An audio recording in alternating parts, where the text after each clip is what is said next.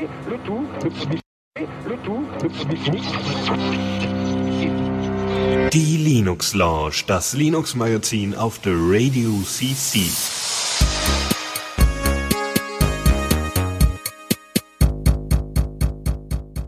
Einen wunderschönen guten Abend hier zu Linux Lounge auf der Radio CC. Ich bin diesmal nicht alleine, sondern der Philipp ist da.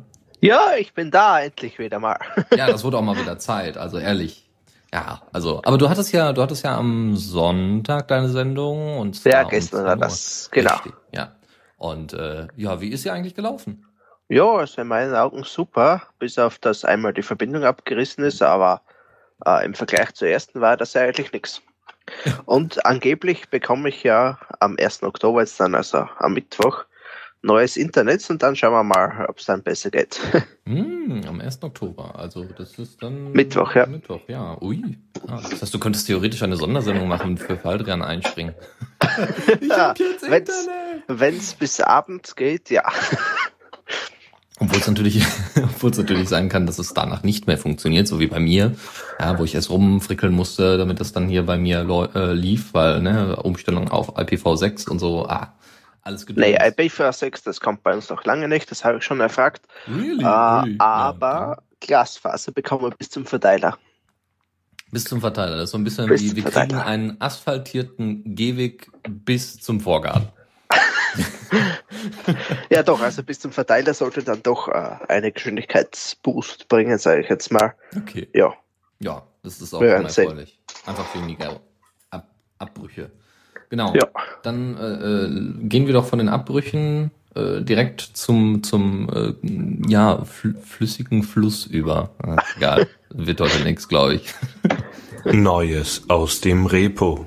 So, und zwar ähm, gibt es da was Neues von Yorba. Yorba ist ähm, ja eine Firma und die produzieren unter anderem zwei Softwares, Softwareprojekte, die ihr sicherlich alle kennt und mal ausprobiert habt, nämlich Shotwell und Jiri. Jiri ist ein Mail-Client, der derzeit auch ganz gut gepusht wird mit neuen Infos und also mit neuen Features und und äh, Fixes. Und Shotwell ist halt irgendwie auch so ein alteingesessener äh, Foto-Verwaltungsclient. das ist eine ganz coole Sache. Ähm, Jiri 08, davon sprechen wir, und Shotwell 020. Und äh, Äh, ja. Ich muss aber jetzt einwerfen, weil du vorher gesagt hast, dass das jemand da schon mal verwendet hat. Ich kenne das nicht mal. Du kennst beide Sachen nicht oder nur eins davon nicht? Nee, beide eigentlich nicht. Ja, dann, also eingesessen im Sinne von die Linux Lounges, wo du nicht da warst. Da haben wir drüber gesprochen. Nein, aber wir haben, wir haben äh, ähm, also das ist schon, das, die Projekte gibt es schon eine längere Zeit. Jiri gibt es jetzt ein Jahr, Shotwell gibt es über ein Jahr. Und Shotwell war auch, glaube ich, mal zeitweise, ja, Standard oder ist sogar derzeit noch Standard unter Ubuntu. Äh, Ach so. Fotoverwaltungstool. Also da, da, da kann man sich dann nicht beklagen, so ungefähr. Ne? Okay. ähm, naja, also was sie verbessert haben bei Jiri ist erstmal ein Redesign des Mail-Editors. Ja, ähm, sie haben eine Möglichkeit eingebettet, dass du eben nicht so ein eigenes Fenster dafür unbedingt haben musst, sondern dass du das auch integriert hast in das vorhandene Design, was es gibt. Was ziemlich cool ist, weil wenn du ähm, ja, wenn du ungern mit vielen Fenstern umgehst und lieber direkt einfach losschreiben willst, dann ist sowas echt klasse. Und du kannst es halt rauslösen und wieder zu einem separaten Fenster machen. Das ist echt hübsch. So ein bisschen wie bei ähm, wie bei GIMP, ja, da gibt es ja diese Werkzeugteile, die kannst du ja rausziehen und wieder reinmachen. So ähnlich funktioniert das da. Ähm, dann haben wir eine Signaturunterstützung, ja, noch nicht komplettes GNU, BG, äh, äh, GNU aber ähm, erstmal Signaturen. Schon mal wichtig, damit du weißt, dass die Mail, die da mitgeschickt worden ist, auch von dem kommt, äh, de, wo du glaubst, dass er das ist. Also es ist Okay, einfach nur eine ja. Verifizierung so von wegen, hallo, ich bin wirklich der und der. Ja, das ist schon mal sehr, sehr gut. Ähm, dann gibt's noch, ein Verbesser äh, noch ein paar äh, Verbesserungen bei, I bei der IMAP-Integration. Es gibt äh, zum Beispiel die Verbindungsgeschwindigkeit und Stabilität. Ja, also der bricht nicht einfach nach zwei Stunden ab, so wie er es wohl vorher gemacht hat, äh, die Verbindung zum IMAP-Server und oder oder irgendwie noch äh, Probleme, dass sich irgendwelche Verbindungen stauen. Ganz, ganz komisches Zeug äh, stand da im Blogbeitrag. Und ähm, naja, Sonst ähm, werden jetzt Entwürfe auch, äh, also Entwürfe wurden sonst immer zum Server geschickt, zum IMAP-Server. Ähm, das kann aber jetzt auch, auch ausgestellt werden. Ja, wenn man seinem Server, äh, wenn man seinem Mail-Provider nicht vertraut oder wenn man das nur lokal haben möchte, warum auch immer, so what, ähm, wird, kann ausgestellt werden. Ja, Einstellungen sind ja auch mal schön in Jiri, weil da gibt's nicht besonders viele von. Ganz im Gegensatz zu Evolution, wo es eigentlich nur Einstellungen gibt und kaum Features. ah, das kenne ich. ja, und ansonsten äh, ist der Zugriff auf die Datenbankgeschwindigkeit zum, äh, unter Jiri verbessert worden. Also schneller, stabiler, wie auch immer.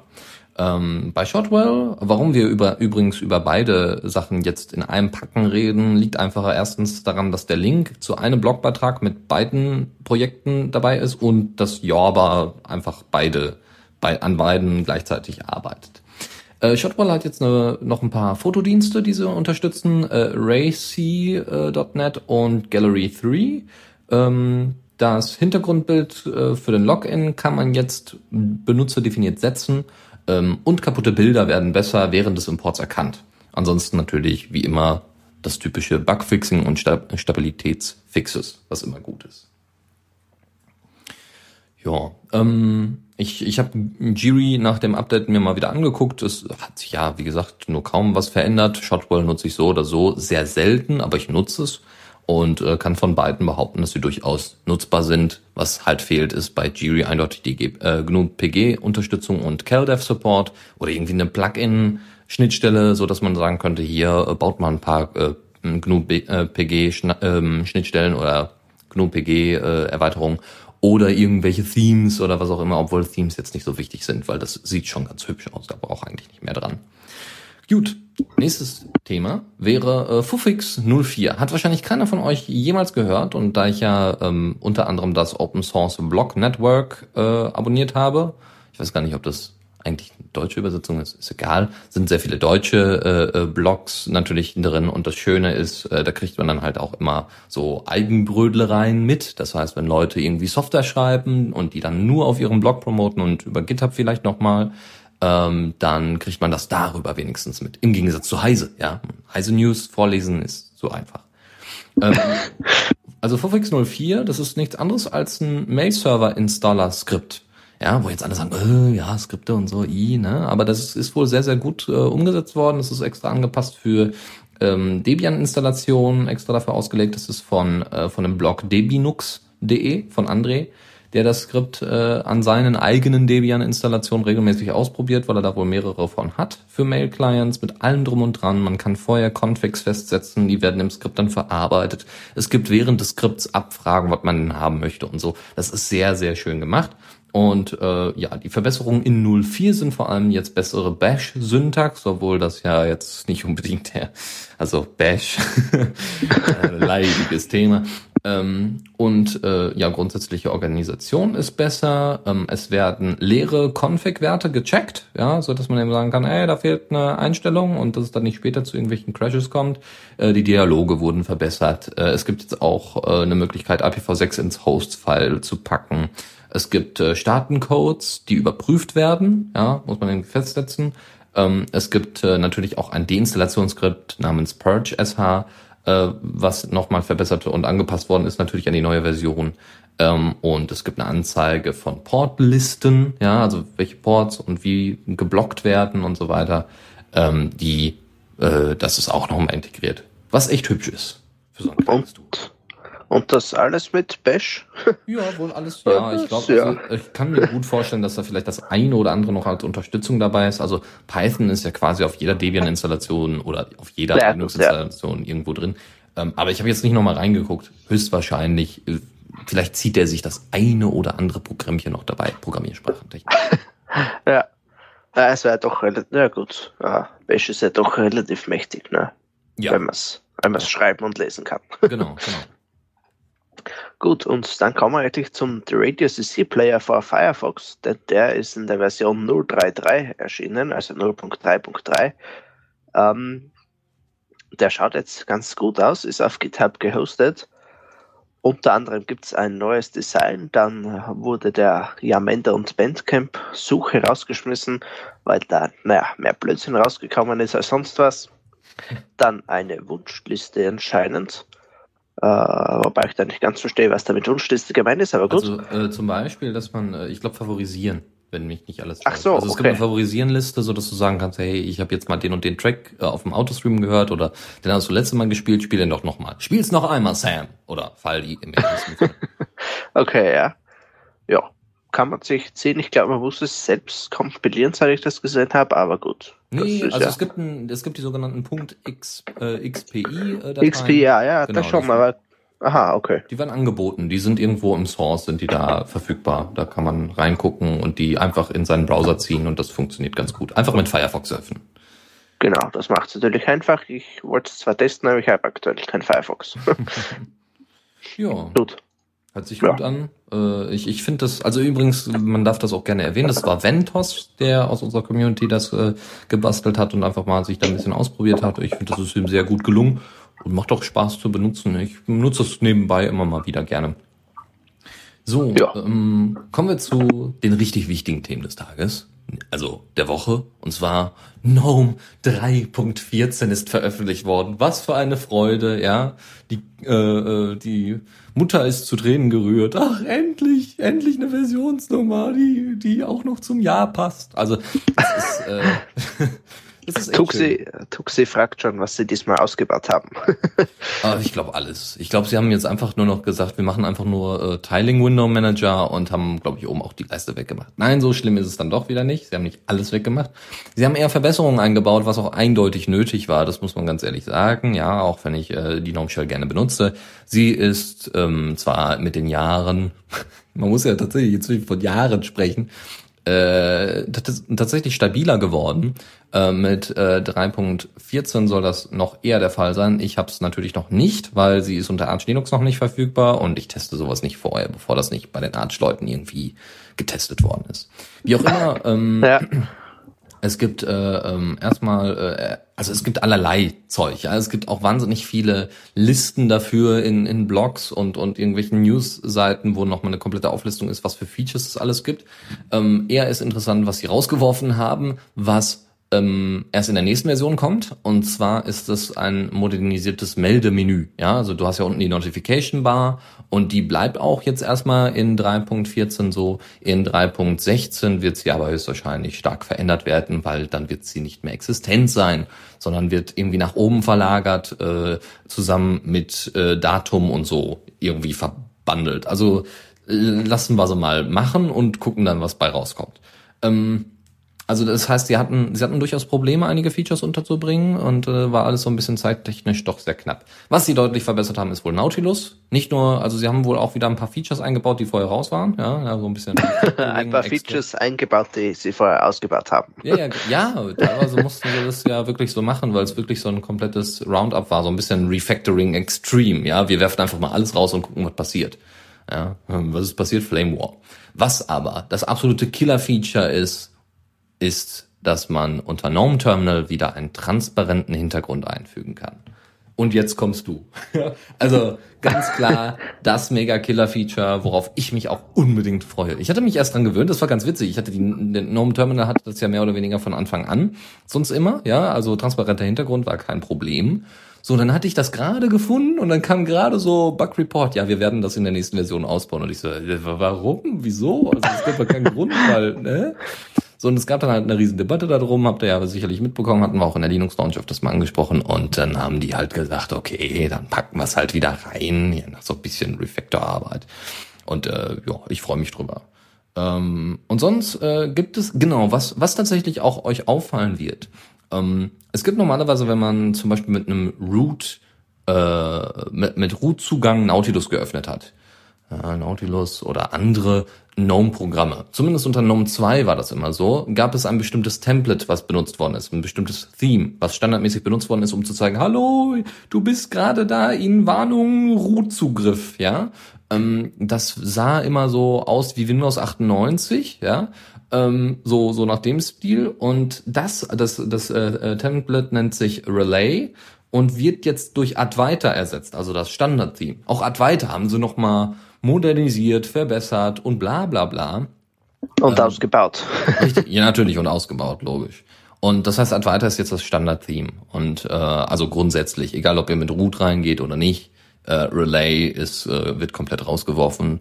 Was ich eigentlich auch ganz gut finde, so, ja. Also Advaita ist auch hübsch und das ist ganz schön, dass man mal den ganzen, dieses alte Windows 8 Aussehen, ach Windows 8, Windows 98 Aussehen mal da rauswirft. Ja, das äh, äh zu NOM 3.14. Es gibt natürlich noch viele, viele neue Änderungen, die wir jetzt nicht erwähnen. Ähm, da könnt ihr euch äh, auf den einschlägigen Webseiten noch mal etwas schlau machen. Aus dem einfachen Grund, so eine einfache Auflistung findet ihr halt überall. Ja, damit habt ihr euch wahrscheinlich die Nächte schon umgeschlagen, weil ihr euch ja dafür interessiert. Und äh, das können wir deutlich besser, äh, das können die deutlich besser, weil sie haben auch noch Bilder dazu. Wir haben jetzt noch mal so ein bisschen Background geliefert. Ähm, ja. Hm? Wir übertragen ja keine Bilder. Richtig. Noch. Noch, noch, noch nicht. übertragen wir keine genau. Bilder. Aber ich würde ja hier auch keine Webcam aufsetzen. Also vielleicht hört's der ein oder andere. Wir, also es wird gerade mein Zimmer so ein bisschen renoviert und äh, es halt wahrscheinlich etwas mehr als sonst, obwohl ich hier jetzt gerade schon nachjustiert habe. Und äh, ja, ich glaube, jetzt eine Webcam hier aufzustellen wäre nicht besonders toll. Außerdem, wenn ich wieder nackt moderiere, das will doch keiner sehen, oder?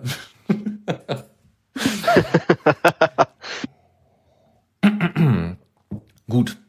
MediaWiki kennt ja jeder, TiddlyWiki kennt wahrscheinlich keiner. Und TiddlyWiki ist wahrscheinlich auch nicht die Art, wie man es ausspricht, sondern TidelyWiki. TidelyWiki ist komplett in JavaScript, CSS und HTML geschrieben und ist ein ziemlich cooles Tool. Ich hätte also doch faszinierend das Ding. Das Ding ist äh, ein Wiki, ja. Es ist aber nicht unbedingt dafür ausgelegt, dass man es jetzt irgendwo aufsetzt, sondern das kannst du halt lokal ausführen, weil es ist alles in einer fucking HTML-Datei. Ja, und du öffnest das Ding einfach direkt im Browser, setzt dir am besten irgendwie so ein, so ein äh, Bookmark oder so und äh, legst das irgendwo auf die Festplatte. Und das Schöne ist, ähm, man kann da sehr dynamisch mit umgehen. Es gibt viele Animationen und so einen Scheiß. Aber ähm, in erster Linie ist das kein Wiki, was jetzt dafür ausgelegt ist, dass man da jetzt für lange, lange Zeit Daten speichert, sondern dass man Notizen sich anfertigt. Ja, das heißt, ähm, man hat jetzt irgendwie, ja, ähm, ich habe jetzt gerade einen Einfall für irgendeine Software. So, dann schreibe ich das schnell runter, schließe das Wiki wieder. Wenn du das im MediaWiki machst, ist das aufwendiger. Ähm, TiddlyWiki oder TiddlyWiki unterstützt unter anderem auch Markdown. Das heißt, es ist etwas einfacher mit der Syntax, meiner Meinung nach. Also Markdown ist meiner Meinung nach etwas einfacher als, äh, als das MediaWiki, äh, die MediaWiki-Syntax. Ähm, äh, dann ansonsten, ja, ist wie gesagt alles in der HTML-Datei drin. Es gibt keine separaten JavaScript-Dateien oder sowas, die dann noch angehangen werden oder so. Ähm, ist sehr frei in der Organisation, ist äh, organisiert durch Tags und nicht durch Kategorien. Also die Tags können natürlich auch als Kategorien fungieren, aber so kannst du eben Querverknüpfungen bauen, was sehr cool ist. Man kann das auch an Node.js-Instanzen anbauen mit, äh, mit äh, MySQL-Support, glaube ich sogar, und äh, noch weitere externe Speicherorte. Also im Endeffekt ist es super, wenn man zum Beispiel das in einer Dropbox oder sowas ausführen möchte oder synken möchte, weil, äh, obwohl es nicht so viel, also ja, macht Sinn, ja und nein. Bei SyncThing macht das tatsächlich Sinn. Ich benutze ja SyncThing, das ist so ein bisschen, das ist die Open Source BitTorrent Sync Alternative. Da habe ich das auf meinem Hauptrechner als auch auf meinem, also funktioniert dann ähnlich wie Dropbox Syncing, nur halt ohne zentralen Server.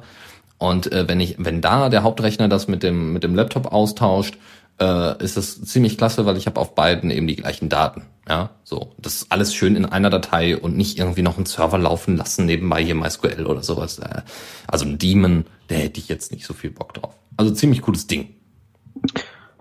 Uh, wo speichert der das eigentlich jetzt ab, wenn es nur im Browser da speichert? Ich schaue da gerade, aber ich finde irgendwie nichts. Ich glaube, es der muss ja irgendwo die Dateien ablecken. Ja, also es gibt äh, in den neueren HTML5-Browsern gibt es IndexDB, glaube ich. Ja, ich weiß, Local Storage und Station. Genau.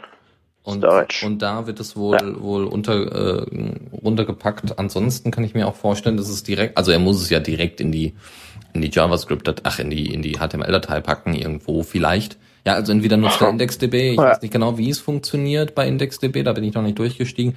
Aber ansonsten kann es natürlich auch sein, dass es direkt in die Datei schreibt. Also Passwörter würde ich da jetzt nicht reinlassen, außer ich habe eine verschlüsselte Festplatte oder nicht direkten Zugriff auf die Datei. Ähm, ja. Äh, Fante wirft da gerade auch ein, dass es dann aber nicht gesynkt wird. Also irgendwo, der muss es irgendwo in eine Datei schreiben, weil eben, Achso, ja, wenn du es über Dropbox ja. synkst, kannst du nicht davon ausgehen, ja. Ja gut, wenn das ist der Browser weiß, ne? dann, dann packt das tatsächlich in die Datei wahrscheinlich, ja weil sonst geht's ja nicht. Ja. Gut, das äh, Gut. dazu.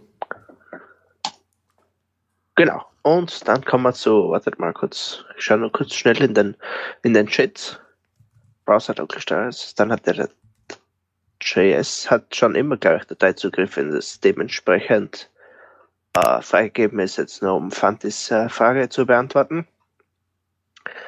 Ähm, wobei ich mir da jetzt einfach nicht sicher bin. Ich weiß, dass wir in der Firma Local und Session Storage verwenden und dass da eigentlich mehr Probleme als Sinn macht. Aber gut, kommen wir zum nächsten Punkt. ähm, Anti. Hm? Mikro. Mikro, genau. Ja. Äh, um es kurz zu beschreiben, ist eine Gamepad Mapping App oder Programm, Gamepad Mapping Programm. Und zwar kann man damit äh, Keycodes von zum Beispiel, keine Ahnung, äh, äh, Xbox Controller oder PlayStation 3 Controller oder Wii U Controller, nee, keine Ahnung, was man halt so alles anstecken kann an der PC auf Tastaturdinger mappen, also auf, auf um, WASD zum Beispiel oder eben irgendetwas mit Mausbewegungen. Und das hat natürlich den Sinn, dass man damit äh, auch Spiele spielen kann, die vielleicht nicht unbedingt einen nativen, eine native Kontrollunterstützung haben. Äh, mir fällt jetzt auf die Schnelle keines ein, aber es soll es ja doch geben. Ne? Mhm. Ja, das ist jetzt eben in einer neuen Version erschienen. Und ein paar kleine Bugfixes. Man kann das Fenster jetzt, also das Config-Fenster jetzt aus der Kommandozeile aufrufen. Ja. Ja. Ah, genau. Also soweit ich Das weiß, war's gab schon im Groben das und Ganzen. unter Mac OS X schon irgendwo in der Form. Also das, äh, ich hatte das bei dem werten Herrn Schubert gesehen und äh, der sagte, also der, der zeigte das dann auch, wie einfach das ging. Und ich glaube, daran ist das, äh, hat sich das orientiert äh, mit dem Xbox äh, Controller. Also das war sehr, sehr cool und äh, das wird wahrscheinlich dann so in Zukunft auch funktionieren äh, unter Linux. Genau. Ja. Gut. Dann frohes Zocken und dann gehen wir mal, theoretisch hätte man das natürlich auch unter, unter die Zockerecke packen können, aber bevor wir das machen, machen wir lieber folgendes. Newsflash. Richtig. Und äh, da äh, haben wir äh, was, was Unnützes. Genau, was, äh, und zwar Useless.de. Äh, ich meine, der Name hat mich schon mal ein wenig irritiert, aber gut. Äh, ist ein Systemd-Klon, der schaffen will, eine schlanke Alternative äh, zu Systemd zu werden. Äh, was aber der lustige Effekt daran ist, es basiert auf Systemd. Mhm. Nur mal, um das in den Raum zu werfen. Und aktuell kann man die äh, Comments eben nur von einer Person. Das Ganze liegt auf Bitbucket. Ähm, ja. Hm, Ich weiß jetzt nicht, was der genau alles machen will. Es schaut auf jeden Fall sehr interessant aus. Ich finde es da irgendwo überflüssig. Ja. Aber also, die ja, Idee ist irgendwo lustig. Ich meine, äh, einfach ein, ein, ein bestehendes System zu nehmen und sagen, wir bauen ein neues, schlankeres System daraus, aber äh, nehmen trotzdem das alte verkorkste mehr oder weniger jetzt. Ähm, Das ja, geht also, irgendwie nicht auf, außer. Ja, also das, das haben sie ja mit GNOME auch gemacht, ja. haben erstmal die vorhandene Software genommen und dann alles rausgeworfen. Ähm, äh, bei, bei Useless.de handelt es sich, ja, schon richtig, das ist dann die Alternative. Bei System ist das Problem, das ist Bloatware. Also für viele Leute ist das halt Bloatware. Du hast, du hast da ohne Ende Anbindung, du hast da Login und du hast da Journal, also du hast da ähm, quasi binär. Normalerweise hast du, wenn du Logs hast, hast du einen Textfile, ja, und dann gehst du da halt mit Vim rein und guckst dir das an. Ähm, und das System D ist es so, dass du die, dass du Journal benutzen kannst, ähm, wo du das alles quasi komprimiert hast. Das heißt, jedes Mal, wenn du die, die Logfiles aufmachst, musst du erst ein bisschen warten. Also wenn du einen langsamen Rechner hast oder nicht so viel Arbeitsspeicher, ähm, dann musst du ein bisschen warten. Und dann entpackt er das erstmal. Und äh, äh, zeigt dir das natürlich auch ganz ordentlich an und so. Und ist alles sehr hilfreich, aber es ist halt äh, was Zusätzliches, was nicht unbedingt nötig wäre. Das Problem ist aber, zum Beispiel auf Lognd, was das äh, Einlogging-Tool ist, müssen Sie nochmal nachgucken, ähm, was auch unter anderem GNOME verwendet, ist es natürlich problematisch, wenn genau diese Daemons angesprochen werden von Systemd, die zu dem ganzen Paket drum, drumherum dazu passen. Und mit äh, deswegen hat man bei OpenBSD, das war die letzte, vorletzte Linux Lounge, ähm, war das bei, äh, haben die das bei OpenBSD äh, anders gelöst, weil sie da kein Systemd haben, müssen sie halt so tun, als gäbe es bestimmte Systemd-Dienste, die dann bestimmte Informationen zur Verfügung stellen. Ja, das ist so ein bisschen wie, hallo, ich bin auch ein Systemd-Tool und bin es aber gar nicht, sondern ist einfach nur, ja, hier kriegst du das Datum, ja, und die Session-ID oder was auch immer dann da übergeben wird, ja, so, wir haben da andere Tools im Hintergrund, aber ich heiße hier Systemd, Daemon, wie auch immer. So, und das äh, ist, ist eigentlich auf der anderen Seite, es ist ein bisschen nervig, aber äh, Torvalds hat gesagt, das ist kein Problem, deswegen, wir sind ja alle total blöd. Nein, wir sind nicht alle total blöd. Wir sind alle, wir, wir folgen natürlich wie die Meckler Steve Jobs und sagen bei äh, Torvalds einfach, yo, wenn der das sagt, dann muss das wohl richtig sein. Was natürlich Blödsinn ist. Deswegen gibt's ja so ein Projekt hm. Gut. Ja, mal schauen, was sich das entwickelt. Ja, also ich meine, ich ob finde man es da überhaupt noch was dann, ich find's einen schönen Ansatz. ob man überhaupt was davon irgendwann mal hört, ne? Ja, also es ist so ein bisschen wie, ähm, ja, Mate ist es nicht, nee. Also, weiß ich nicht. Wir haben, wir haben ein Tool und wir wollen aber ein Tool mit, oh, äh, ohne den ganzen Krimskrams, okay, dann bauen wir das einfach mal und, und forken es. Ja, weil löschen ist einfacher als hinzufügen. Das auf jeden Fall, ja. So, also äh, kommen wir zu einem anderen Projekt, was äh, was man auch äh, in einem schönen Video nochmal beobachten darf, das PyTop, ja, abgeleitet von Laptop. Und ähm, das ist ein Raspberry Pi Laptop und das ist total cool. Das Ding ist aus einem 3D-Drucker. Das ist so, das ist ganz niedlich. Das hat eine 13,3 Zoll äh, Bildschirmdiagonale und hat halt das Raspberry Pi drin und hat dann außen so die Schnittstellen und so weiter mit mit ähm, mit HDMI und USB und allem drum und dran und hat dann mit, mittendrin so eine Konsole, äh, wo dann eben das Raspberry Pi drin liegt, andere Sachen angeschlossen werden können und so. Das hat eine Tastatur drin mit Touchpad, also was halt so ein Laptop alles hat. Das Ding ist aber, wie gesagt, komplett aus dem 3D-Drucker und hat äh, 48 Stunden gebraucht, um komplett fertig gedruckt zu werden. Und äh, sie haben das erstmal so als Pilotprojekt ausprobiert, ne, ob das denn überhaupt funktioniert und äh, stellen natürlich auch die Pläne dafür online. Wer denn selber zwei Tage warten möchte, bis sein Laptop fertig ist, ja, und sie haben es schon mit einem schnellen 3D-Drucker umgesetzt. Ähm, und äh, das Schöne ist, dass sie äh, planen, das eben als Crowdfunding-Kampagne noch weiterzutreiben, indem sie sagen, ja, wir haben jetzt hier unser Pilotprojekt, guckt euch das an, das funktioniert, das ist total cool, das können wir an Schulen theoretisch einsetzen. Jeder kann seinen Pi mit nach Hause nehmen und gleichzeitig den kompletten Rechner quasi mitnehmen, mit allem drum und dran, was man braucht, kann im Unterricht damit arbeiten und gleichzeitig auch noch irgendwelche Pro Projekte damit starten, durch die, die Pins, die da drauf sind auf dem Pi. Und ähm, das ist echt cool. Ähm, das, äh, das soll dann in Gussformen, also hier so, so wie heißt das denn? Plastikguss. Ja, ähm, das soll Spritzgussverfahren. Per Spritzgussverfahren soll das dann später umgesetzt werden, weil das schneller geht, effizienter ist als 3D-Drucking. Und äh, dann äh, schauen wir mal. Ja, also bin gespannt. Ja, kann man durchaus. Also ich finde es auch eine coole Idee. Äh, ja, es dauert. Ja, 3D-Drucker halten, das dauert eben. Ja, nicht so cool wie der, wie der Farmbot in der vorletzten Linux Lounge. Da habe ich ein wenig von geschwärmt. Ähm, das, ist, äh, ne, das kann man sich nochmal rein ne, anhören. Das ist halt ein Roboter zusammengebaut aus einem Arduino und einem, äh, also sieht aus wie so eine CNC-Fräse. Ja, also so kann pflanzen, kann gießen, kann äh, bestimmte Pflanzen an bestimmten Orten setzen, kann ernten und und und und alles gesteuert mit Raspberry Pi und Arduino. Und das ist, das- das- also bevor ich mir dann so ein so ein Pi-Top baue, baue ich mir lieber sowas. Ja, Ja. meine eigenen Erdbeeren anpflanzen. Erdbeeren. Ja, gute Idee. Ja. Gut, dann kommen wir auch zum nächsten Punkt, hätte ich gesagt. Und zwar wird äh, GNOME, also GNOME, wieder der Standard-Desktop unter Debian. Ja!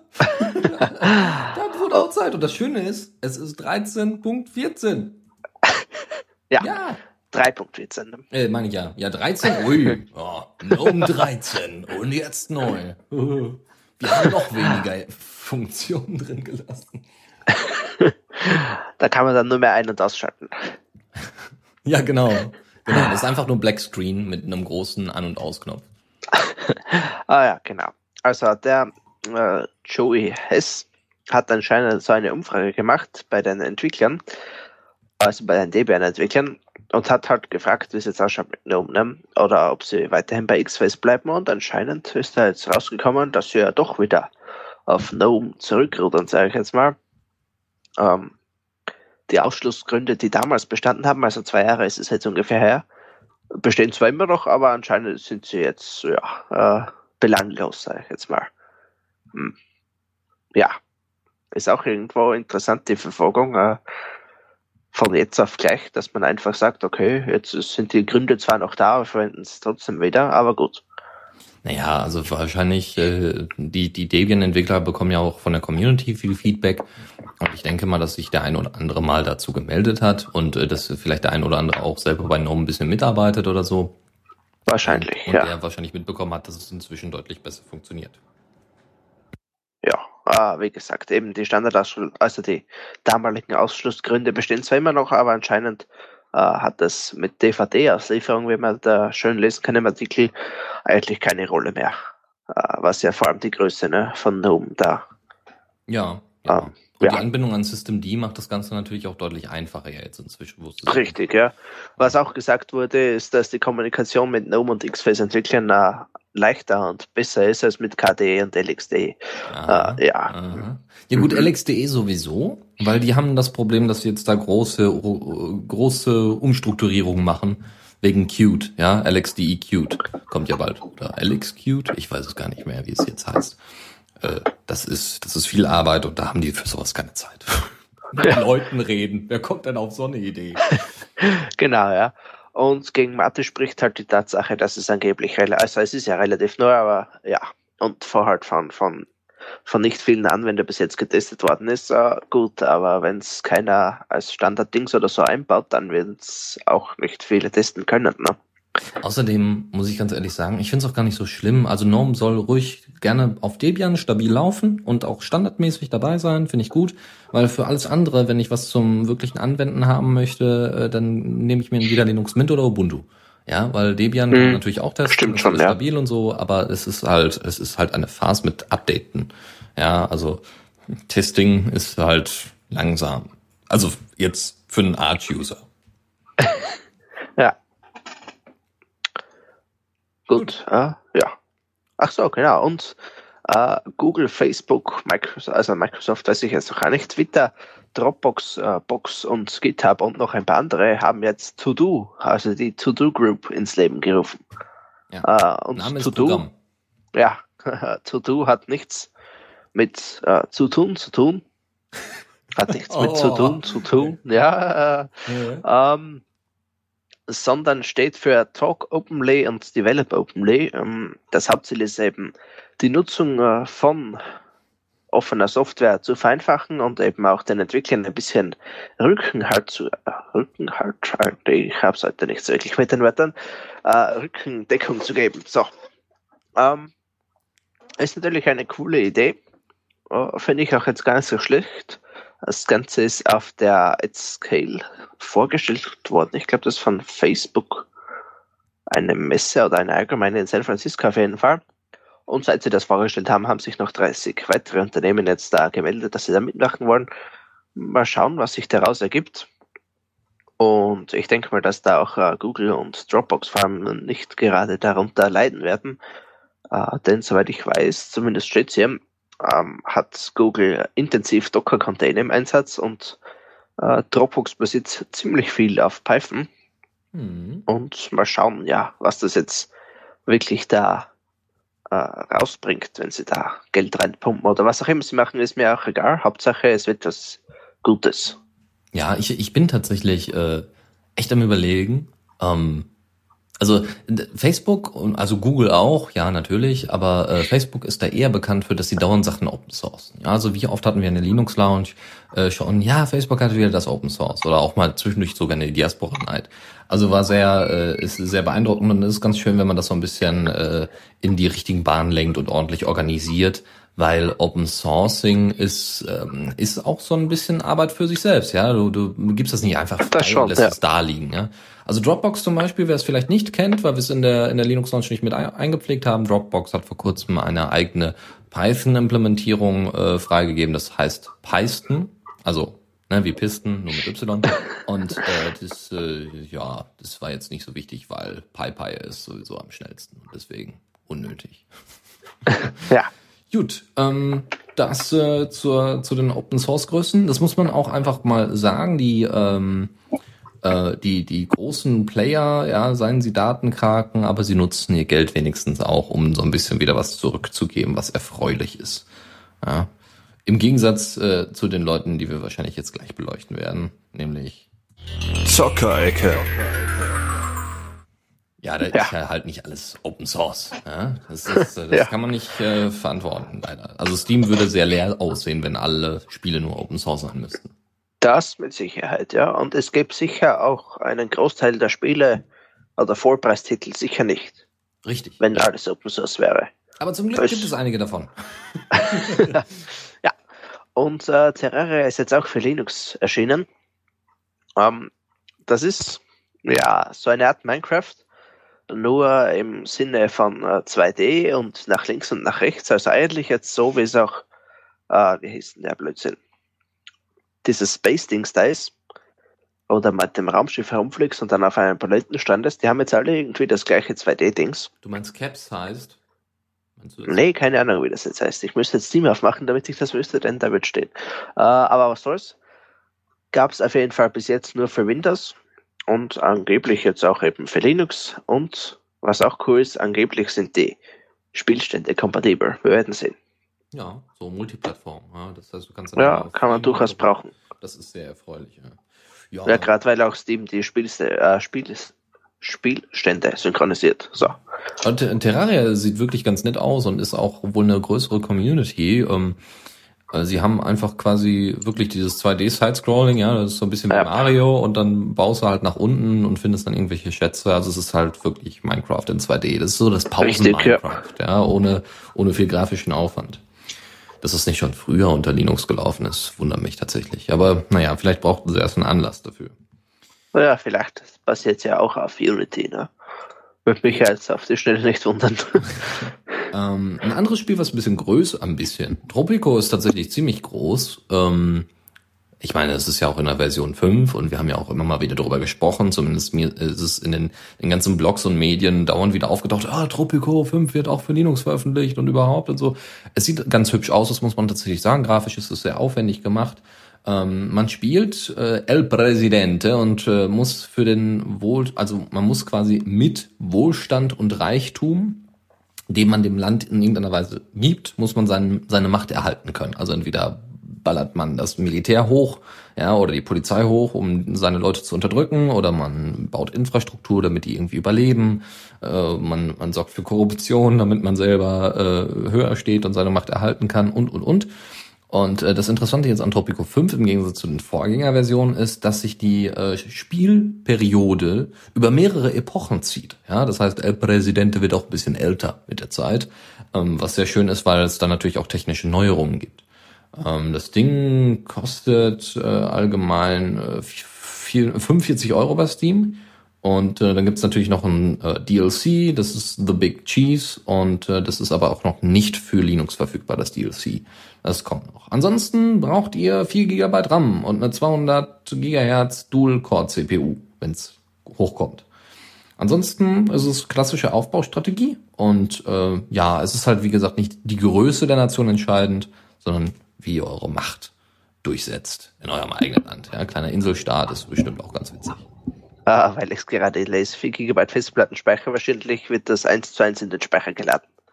Ja, natürlich, genau. Ja, das muss, Von der Festplatte 1 zu 1 in ein, den einfach Speicher. alles rein. Ja? Einmal randvoll. Ja? Du darfst auch GNOME nicht währenddessen gestartet haben, sondern du startest das direkt aus. Ne? Window Manager wird direkt gestartet und dann einfach alles rein.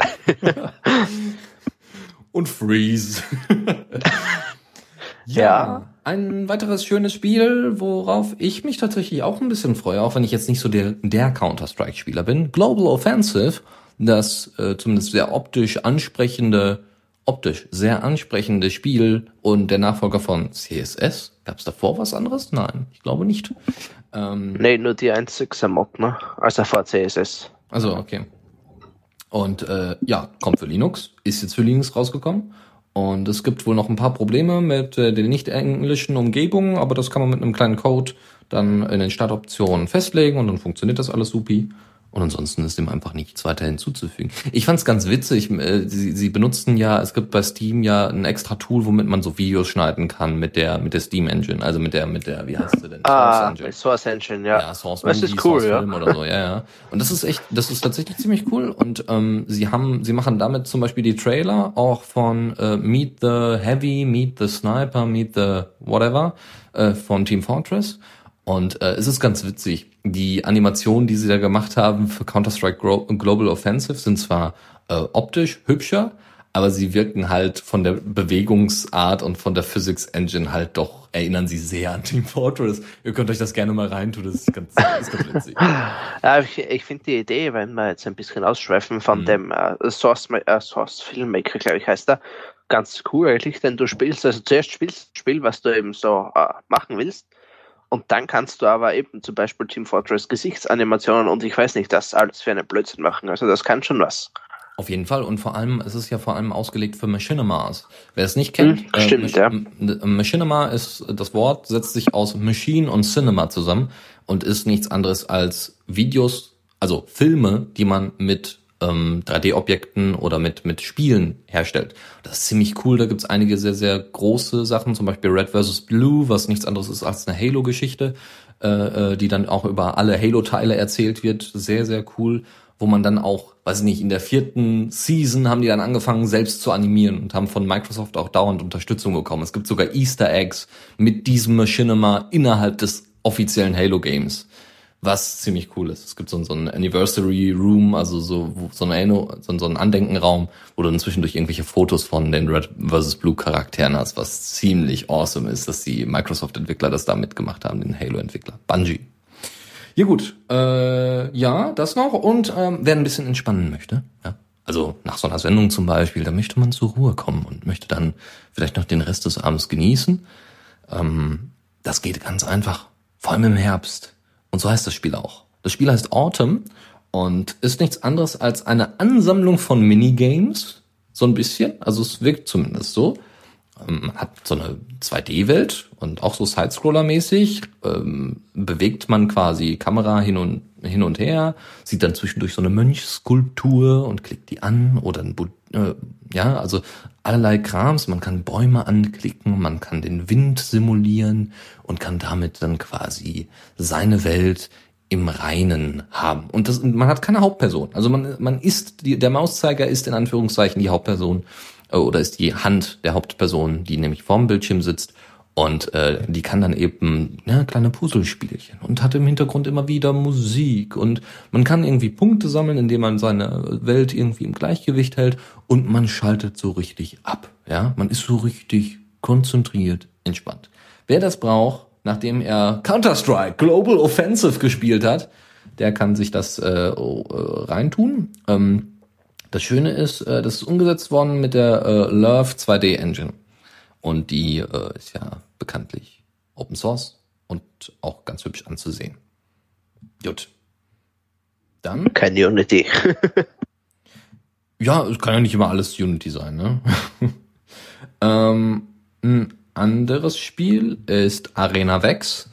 Und äh, also Arena Vex ist nichts anderes als ein Multiplayer Knockout Arena Game. Ja, also da hast du eine Top-Down-Ansicht, ja, auch 2D, aber Top-Down und nicht so wie bei Terraria so Side-Scroller-mäßig. Und dann läufst du dann da rum und schießt deine Leute da ab, ja, ähm, wie man normalerweise auch so Tower Defense Spiele spielt, nämlich von Top Down und äh, kann dann eben, da hat er bestimmte Waffen, die man einsammelt auf in dieser Arena und das ist auch zwei, äh, teilweise im 2D. Ähm, es gibt irgendwie eine sehr populäre Warcraft 3 Map, die benutzt, also die die nachgemacht worden ist. Also Arena Vex ist eigentlich ein Warcraft 3 Remake von dieser Map und ist jetzt eben ähm, in, in JavaScript, äh, in Java geschrieben und äh, wird jetzt für Linux veröffentlicht. Man kann das auf LAN-Partys sehr gut spielen, weil dann die Latenz nicht so groß ist. Es gibt mehrere äh, Spells, also hier so, ähm, wie heißt es denn? Zaubersprüche. Äh, Zaubersprüche, ja. Genau, es gibt mehrere Items, die verwendet werden können. Bis zu zwölf Spieler können auf so eine Map gehen. Und es gibt natürlich einen einzelnen, einen eigenen Map, Map Editor und das Spiel ist komplett kostenlos. Ausprobieren, Spaß haben, so ein bisschen wie Worms oder wie heißt das andere nochmal? Äh, die Worm, die off, die, die freie Worms-Alternative. ART Worlds ist Ähm. zwar nicht frei, aber ist äh, kostenlos. Ja, fällt mir jetzt auf die Stelle auch nicht ein. Ich glaube, ich kenn's aber. Ja. Naja, ist nicht so wichtig. Ja. Ähm, dann noch eine andere Geschichte, und zwar hat die Firma Cybert oder das Entwicklerstudio Cybert ähm, hat Doorways The Underworld veröffentlicht. Und wer schon so viel Spaß mit Amnesia hatte, der wird damit auch wahnsinnigen Spaß haben, weil da geht's, glaube ich, noch ein bisschen mehr zur Sache. Ich weiß nicht, warum Leute darauf stehen, ja, also auf so Horrorszenarien. Ich, ich verstehe es nicht so ganz. War ist der Reiz da? Ich verstehe den Reiz von Horrorfilmen nicht. Ja, ähm, bei bei bei wirklichen Psychothrillern okay, ja, aber weiß ich nicht so. Ja, und dann macht es jetzt mal Klirre und da rappelt was und Licht geht an und aus und so, weiß ich nicht. Ja. Ja. Gut. Aber zumindest können die Leute sich dann per Webcam äh, dementsprechend aufnehmen, während sie ein Let's Play machen und können das dann auf YouTube hochstellen und damit aber und aber Millionen von Leuten anziehen. Ja, wer ihn kennt, PewDiePie ist äh, derjenige, von dem ich da gerade spreche, ja, der mit einem Amnesia Let's Play es geschafft hat, sich mehrere Millionen, ja nicht mehrere Millionen, aber ich müsste noch mal nachgucken. Ich glaube inzwischen bei drei Millionen Subscribern und das ist schon heftig. Ja, gut, ich meine, äh, Gronk, der Deutsche, ist ja auch nicht viel weiter da hinten. Ich glaube, der hat mittlerweile auch 2, Komma irgendwas. Ja, das stimmt. Aber äh, ja, also äh, ich wollte ja vor Ewigkeiten mal Outlast aufnehmen, aber ich muss zugeben, mir hat das Let's Play bis jetzt gerecht. Also anschauen des Let's Plays. Wow. Ja. Das habe ich bei Also- Amnesia auch gemacht, ja. Und dann habe ich ihn irgendwann ausgemacht, weil ich dann gesagt habe, okay, du hast dieses Spiel zwar im Humble Bundle, aber du wirst es nicht spielen.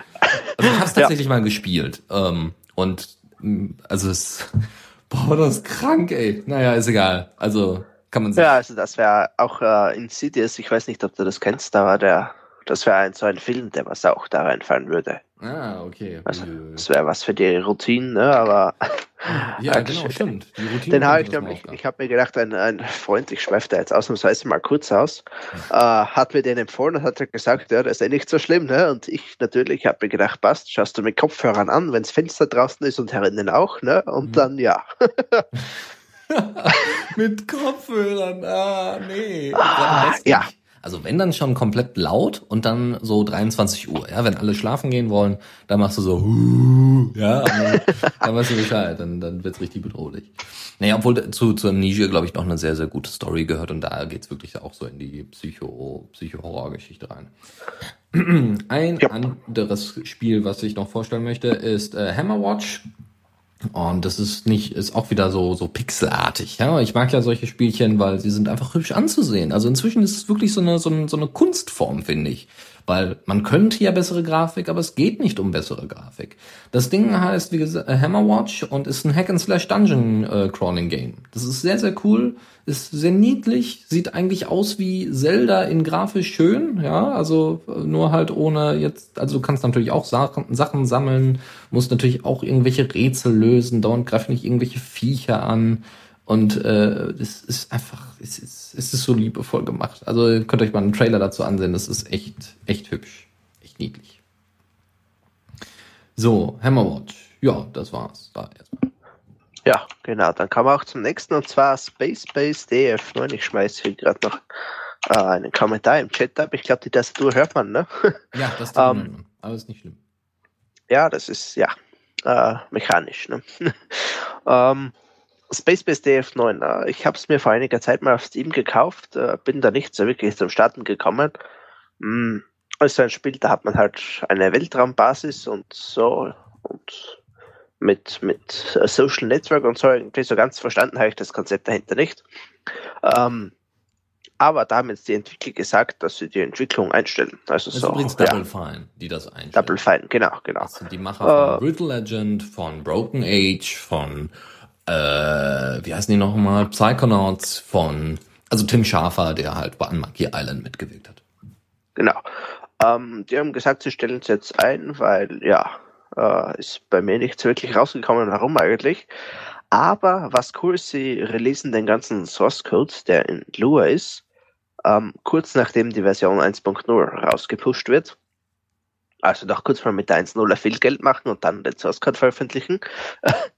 So hört sich das zumindest für mich an, teilweise. Äh, und ein paar Features kommen noch rein, aber sie haben relativ viel rausgeschmissen aus der Roadmap. Ja. Und natürlich kommt es auch für Linux, denn das ist angeblich 2,37 Prozent äh, von den Verkäufen. Ja, Wow. Lua halt, ne? Ist auch irgendwo eine interessante Sprache für ein Spiel, aber gut. Mhm. Ja, also äh, kommt natürlich auch auf die Game Engine an. Da frage ich mich natürlich auch was. Also sie werden es ja. von Grund auf selbst gebaut haben. Ähm, ja, Lua ist da glaube ich eine ganz gängige Sprache. Ich meine, mein Test benutzt das auch ähm, für für irgendwelche Modifikationen oder so. Ja, Ja. gut, als, als, als Scripting-Sprache für Erweiterung lasse ich mir einstellen, äh, ein, einreden, aber komplett das Dings wäre auch ja, interessant, ne? Ja, also ich bin gespannt, was die Entwickler draus machen. Also die, die jetzt dazukommen, die das Open Sourcen, die das forken, die, was weiß ich. Ich weiß ja auch nicht unter welcher Lizenz, ja. Nur den Code veröffentlichen ist ja einfach, ja. Äh, das Ja. ist natürlich auch unter einer ordentlichen Open Source Lizenz. Obwohl, was ist ordentlich? Ja, ist scheißegal, ob sie das jetzt unter BSD, GPL oder MIT packen. Äh, also mir persönlich egal. Hauptsache es gibt die Möglichkeit, Forks davon zu machen. Oder es gibt die Möglichkeit, äh, da ordentlich äh, nett äh, zu contributen, wenn es um irgendwelche Features geht, ja. Und das Ding wird dann irgendwann ordentlich released, gepackt und natürlich auf Linux und so weiter portiert und dann ist gut. Ist doch hübsch. Sieht auch wieder hübsch aus. Ist glaube ich auch wieder Pi- Pixel Art, glaube ich, ne? Äh, ja, so ein Mischding irgendwie. Nicht so ganz Pixel, aber auch nicht so ganz äh, smooth. Wenn du beim Video das Thumbnail anschaust, ist es noch am ehesten Ja. im Artikel. Ja. Ja, okay. Ähm, nächstes Thema ist äh, schön, weil ich fühle mich in meine Kindheit zurückversetzt. Ich habe früher sehr oft und sehr gerne Siedler 4 gespielt.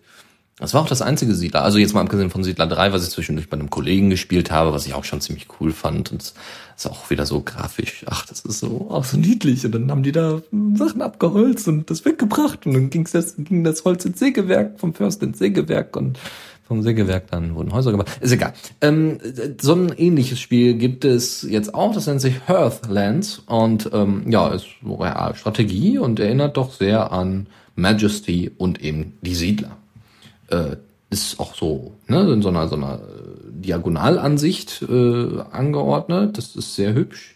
Und äh, man hat halt so Felder, die mich jetzt eher an SimCity erinnern. Das ist alles auch so Mittelalter-Stil, äh, stilistisch und äh, einfach optisch äh, ansprechend. Ja?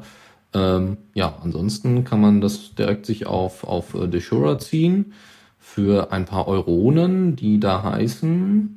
Äh, gut, derzeit ist es in, im Angebot normalerweise 20 Euro, jetzt äh, 8 Euro. Bei Deshura jetzt. Ähm, für alle Plattformen, wie als auch genannt Linux. Ähm, ja, und ein anderes Spielchen noch, da, das gibt es jetzt für Early Access. Äh, das ist Heavy Bullets und das werde ich mir sicherlich auch mal reintun, weil das sieht nach einem ganz netten Shooter aus. Alles Polygone. Ähm, also Polygone gefüllt. also nennen wir es einfach sehr simple 3D-Objekte. Ähm, das ist echt, äh, echt ganz nett. Äh, bist in so einer mehr oder weniger Fantasiewelt, ja, also von einem Ort zum anderen, zum, äh, von Raum zu Raum und hast halt dann deine kleine Waffe da äh, innerhalb des Bildschirms sieht man sie und äh, schießt dann irgendwelche Viecher kaputt und es erinnert, eigentlich sehr an eine ähm, auf LSD getrimmte moderne Version von Doom. Ja, okay. Ja, also du hast dann auch Automaten, wo du deine Waffen auffüllen kannst und dein Medipack bekommen kannst und so. Und das gibt's jetzt halt in Early Access bei Steam. Und ähm, ja, hübsch. Hübsch. Ich schaue mir gerade den Trailer an, das schaut irgendwie voll lustig aus. Ja, wie gesagt, so LSD-Trip, ja, so, so Magic Mushrooms oder sowas. Wenn du da drauf bist, hast du echt, hast du echt ein Problem, weil dann komm, bekommst du wahrscheinlich Psychosen oder so. Ah, Pilze. Also ich glaube, es ist kein Zufall, dass da unten Pilze auf dem Boden wachsen. Ja, also ich glaube, da, da haben sie sich inspirieren lassen. Aber es kommen immer irgendwelche Monster auf einen zu mit großen Zähnen und äh, Ja, aber allein die Explosionsanimation, die man da sieht, ist einfach, es Ja. schaut witzig aus. Einfach. Ja. Ja, genau, ja. Ähm, so, gut. Äh, Heavy Bullets heißt es, wie gesagt. So, kommen wir jetzt tatsächlich zu einer Rubrik, die wir sonst ungern haben, weil wir meistens nichts dafür haben. Und zwar, Kommando der Woche. und zwar äh, ist diesmal sind diesmal zwei Sachen sogar, ja. Und zwar MPD, nein, nicht MPD, MDP. Das ist der Markdown, das Markdown Presentation Tool. Nein, Markdown Presentation Tool, ja, ist richtig. Äh, und das ASP. Kommen wir erstmal zum MDP. Das ist äh, nichts anderes als in Markdown geschriebene Folien, die man übers Terminal abrufen kann und dementsprechend für äh, Präsentation nutzen kann, wenn man möchte. Ja, ist hübsch. gibt's zigfach in unterschiedlichsten Formen und Farben, wie das dann genau geregelt wird. Es wird auch überlegt, da diese Common Mark Unterstützung zu geben, den Nachfolger vom offiziellen Markdown, wenn man so möchte. Und äh, ja, weiß ich nicht. Also ich wollte es mal benutzen, war mir aber dann zu viel Arbeit, sich da so kurzfristig noch reinzufuchsen. Aber kann man mal. Also sieht ganz hübsch aus einfach. Ähm, ansonsten gibt es noch das ASP ähm, und das ist ein Tool, um äh, Build Source Files äh, zu managen und äh, damit kann man Arch Build Source Files managen. Ja, also für Arch Linux ist es ausgelegt ähm, und äh, das ist das ist ja soll im Endeffekt ABS ersetzen, ähm, soll es einfacher machen und und äh, einfach intuitiver. Gut, äh, das waren die beiden Kommandos und dann gehen wir doch weiter. Tipps und Tricks. Naja, fünf Minuten. Und ja, da haben wir als erstes gleich mal äh, Bespoke.js, ein Präsentationsframework. Ich habe jetzt gerade mal drüber geschaut, das schaut ganz cool aus, also es erinnert an, äh, wie heißt der Blödsinn? Impress, genau, an Impress. Äh, kann anscheinend Markdown. Und ja, kann man sich mal anschauen.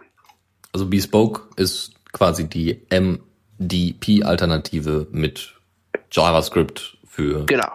ja, für, für, für. Also nicht nur, nicht nur Terminal. genau, genau. Ähm, dann habe ich noch was, äh, das Déjà-vu, das ist nichts anderes als äh, Audio-Fingerprinting für Python. Ja, also wie jemand, ihr kennt ja sicherlich Shazam, die App, wo ihr ähm, einfach Lieder aufnehmen könnt und die werden dann in der Datenbank analysiert, auf der App analysiert, in der Datenbank analysiert und abgeglichen und dann wird gesagt, ah, das ist der und der Song, was sehr erfreulich ist. Ja, äh, so und sowas gibt es halt auch für Python und wer sich damit beschäftigen möchte, kann es tun. Gibt es eine ganze Library zu und ist ganz hübsch, kann wie gesagt auch Songs erkennen und so. Cool. Als nächstes hätten wir dann äh, Commitment. Ähm, das generiert zufällige Commits, also Commit Messages über the Commit. Ja. Also mir ist lieber, ich weiß, also es steht was Richtiges drin in der Commit Message und nicht nur Blödsinn, aber ja. Ja, wenn du jetzt ein kleines Skript hast, ich glaube, das ist eher so als, als Witz gedacht. Ich Als Witz, ja, genau, Also ja. ich, ich, kann, also ich kann mir einfach nicht vorstellen, dass jemand damit das wirklich aktiv verwendet. ja, ist, Ja. Aber ist ganz cool. Whatthecommit.org, glaube ich, ist die Seite. Dot com, ihr- dot com, Oder .com. ja. Genau, da, da einfach mal draufgehen, da kriegt ihr dann regelmäßig irgendwelche Commits, die halt keine Aussage haben im Endeffekt. Ja, ich außer hab dass sie da- witzig sind. So das Nein-Gag der Commits. Ich habe da gerade einen witzigen uh, After of this After of this Commits Remember do uh, Git Reset hard. Ja, also setz alles zurück nach Ja, diesem ja, Commit. genau. Ich mache mal einen Kunden-Commit und genau. Also gibt's auf jeden Fall witzige Sachen dann. Ne? Genau. Dann zwei Link-Tipps noch für euch. Und zwar einmal den Link-Tipp, wie man äh, Pakete ins AOR bringen kann. Ja, ABS hatten wir ja gerade angesprochen. Ähm, wer da Bock drauf hat, kann sich das angucken. Ein weiterer Link-Tipp ist ein Beitrag von How to Geek äh, zum Unterschied zwischen Linux und BSD, wo das noch so ein bisschen beleuchtet wird. Ja, dass FreeBSD zum Beispiel Kernel und die eigentliche Distro ist, während unter Linux eigentlich der Kernel mit gemeint ist und die ganzen Distributionen wie Linux Mint und so weiter die Distros an sich sind, ne, die einzelnen Systeme komplett. Und so weiter und so fort. Was es dann noch so alles gibt, könnt ihr euch dann angucken. Es ist einfach sehr, sehr cool, äh, sich äh, mal so ein bisschen zu wissen, was dann FreeBSD alles ist. Ähm, eine andere Geschichte, die äh, die Vim-Anfänger sicherlich freuen wird, ist Vim Adventures. Das habe ich noch nicht, also ich habe es ein bisschen ausprobiert, aber noch nicht vollständig. Vim Adventures ist nichts anderes als ein RPG-artiges Spiel zum Üben von Vim-Kommandos, was ganz happy ist. Ja, das ist ziemlich cool, das macht Spaß. Äh, wirklich, du hast da eben im Browser einfach so äh, HJKL, ja, das sind die Steuerungen für vor, zurück, runter, hoch und dann gewöhnt man sich irgendwann dran, wenn man das oft genug gemacht hat und wie man dann von Zeile zu Zeile springt und dann alles mit schöner Grafik, das ist total toll zum Üben. Ähm, noch ein weiteres Tool ist Ricochet, Peer, äh, äh, Ricochet und Ricochet ist nichts anderes als ein Peer-to-Peer Anon äh, Instant Messaging Tool für die Tor Hidden Services und äh, man tauscht dann einfach die Hidden Service Addresses aus und kann dann eben anonym mit äh, sich mit Kontakten über Tor verbinden, was auch ganz nett ist. Ähm, noch ein Link- Link- Link-Tipp ist ein kleines Skript, was Doktordateien per Kommandozeile durchsuchen kann. Das war's. Ja, kann man aber durchaus brauchen, denke ich mal, wenn man gerade keine Open Office oder so installiert hat. Genau. Ja, und dann hätten wir noch zwei, die letzten zwei in dem Fall jetzt haben. Und zwar einen Artikel über Untertitel-Editoren. Falls mal jemand auf die Idee kommt, dass er in irgendeinem Video irgendeinen Untertitel braucht. Oder auch ein Ähm. Podcast, ja. Also es ist ganz hilfreich bei Audio-Podcasts, wenn Ja, Leute stimmt, Äh, stimmt. taub sind. Ja, es ist sehr schön Accessibility-Tool. Ja, dann braucht man halt ein Video dazu, ne? Damit du das einbinden kannst. Gut. Und der letzte dann ist der Internet on Fire. Also wirklich ist der Internet on Fire.com äh, ausgeschrieben. äh, eine kleine Website, die eigentlich nur zeigt, ob das Internet brennt und da sind dann die, äh, diverse Einträge drauf, ähm, die halt aktuelle Security-Lücken und so sind. Zum Beispiel ist jetzt gerade äh, ganz oben die Remote Execution äh, through Bash, also die äh, Codeausführung durch die Bash, die ja einen riesen Fehler, glaube ich, da hat, wenn ich mich da recht immer erinnere. noch. Ja, Ja, immer noch. fünften Fix so ungefähr ist immer noch. Ja, dann da zum Beispiel auch RSA-Signaturen und jQuery ist natürlich auch compromised und irgendwas mit Amazon. Genau. Ja. Erfreulich, erfreulich. Nee, also das ist ein ganz nettes Tool. Äh, kann man mal immer wieder drauf gucken. Genau, dann weiß man nämlich, ob das Internet brennt oder nicht. So, das äh, wär's auch. Dann danke ich dir erstmal für, fürs Mitmachen und fürs Dasein. Jo. ähm, ja, wir äh, hören uns dann in zwei Wochen wieder grundsätzlich. Äh, aus, ja, es kommt mir noch spontan jetzt so eine Sendung in den Sinn oder irgendeiner bietet ein Interview für ein interessantes Thema an. Dann könnt ihr natürlich auch nochmal drüber reden.